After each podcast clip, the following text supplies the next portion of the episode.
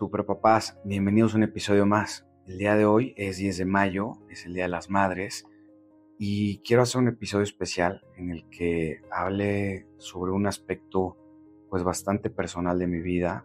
Normalmente no hablo en redes sobre mi vida privada, sobre mi vida en familia, sobre mi trabajo y es porque me limito a darles consejos sobre mi experiencia como papá, mi experiencia trabajando con niños en el deporte y la educación. Pero el día de hoy quiero abrirme porque este tema va muy relacionado con, con lo que hemos platicado, ¿no? Quiero que sepan quién está detrás de, todo esto que les platico y sobre todo creo que a las personas que pasaron por algo similar les puede traer muchísimo valor. Y bueno, yo no tengo mamá, me abandonó cuando tenía dos años y lo único que recuerdo es que esa fue la última vez que la vi eh, y pues nunca supe las razones del por qué se fue, el por qué nunca me buscó. Y bueno, desde, desde hace mucho tiempo que no cargo con eso.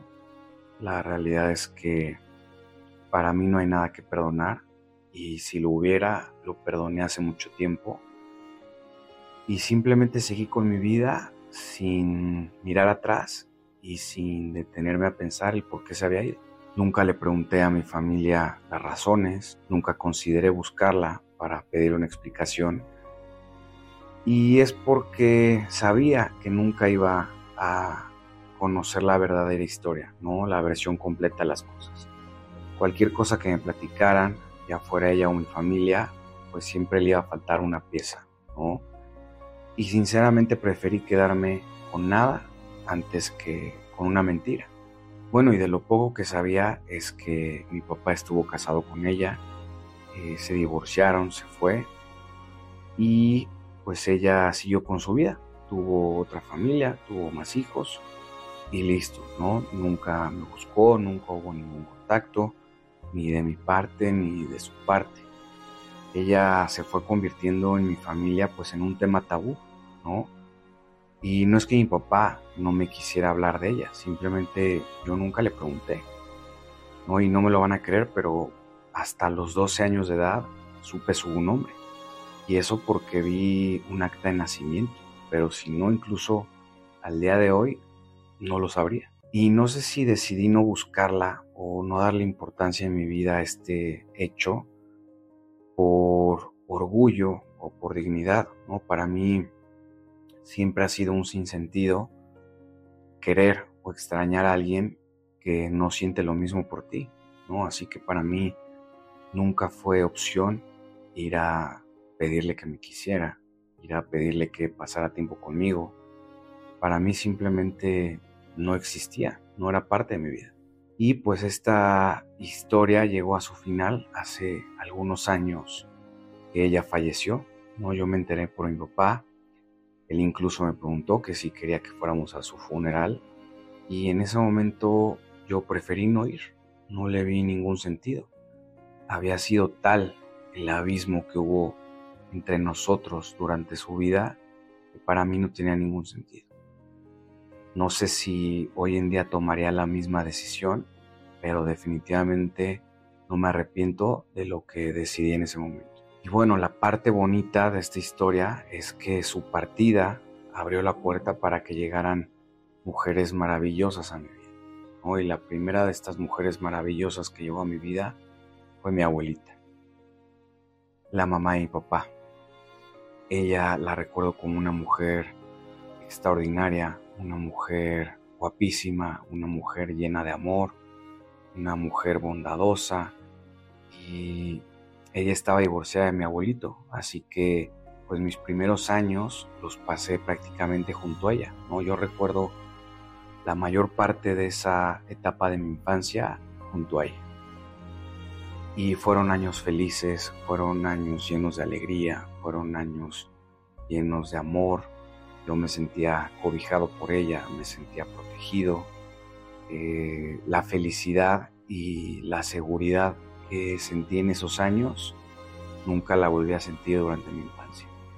Y en esos años también llegaron a mi vida tres grandes mujeres más que fueron mis tías. Dos eran tías de mi abuelita y una era su hija, la hermana de mi papá. Y bueno, junto a mi abuelita hicieron un gran equipo en donde cada una aportó muchísimas cosas y muchísimo cariño para que ese vacío que dejó la ausencia de mi mamá, pues no se sintiera.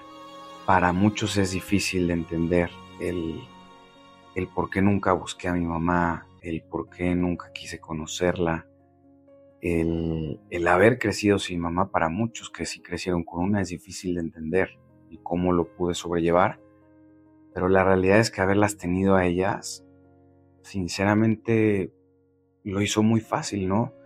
Nunca extrañé algo que no tuve o que de cierta manera sí tenía en ellas, ¿no? Quiero pensar que en lugar de no haber tenido una mamá, pues tuve la fortuna de que de cierta manera tuve a muchas. Desafortunadamente, un día esos años tan bonitos llegaron a su fin. Mi abuelita tuvo un infarto cerebral y quedó muy lastimada por eso. Eh, perdió cualquier capacidad de hablar, de comer, de moverse, de pensar. Eh, recuerdo la primera vez que la vi ya en una cama, eh, babeando, con las muñecas dobladas. Y recuerdo que para mí murió aquel día. Yo sabía perfectamente que, ella ya no estaba ahí, que su corazón y su amor por nosotros ya estaba en otro lugar, un lugar mucho mejor que aquel en el que seguía su cuerpo. Y aunque mi abuelita tardó muchos años más en descansar en paz, yo nunca la recuerdo como estaba en esos años, ¿no?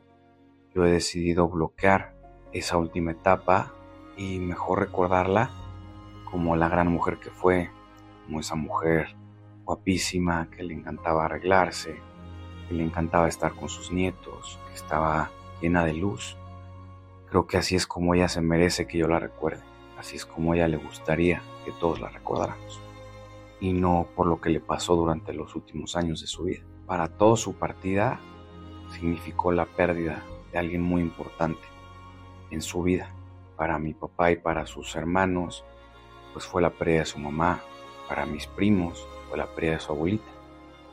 Pero yo perdí más que todos ese día. Yo perdí a mi abuelita, perdí a mi mamá, perdí a mi mejor amiga y perdí a mi ángel de la guarda. Su partida marcó el final de una época. Pasé de una época llena de amor y de felicidad a una época en la que no volví a conocer el amor y no volví a conocer la felicidad. Lo que viví en esos años después de su partida quizás sean para otro episodio, pero lo que sí les puedo decir es que es muy triste vivir en un mundo en el que hay personas incapaces de tener empatía o de tener cariño hacia un niño que no tiene madre.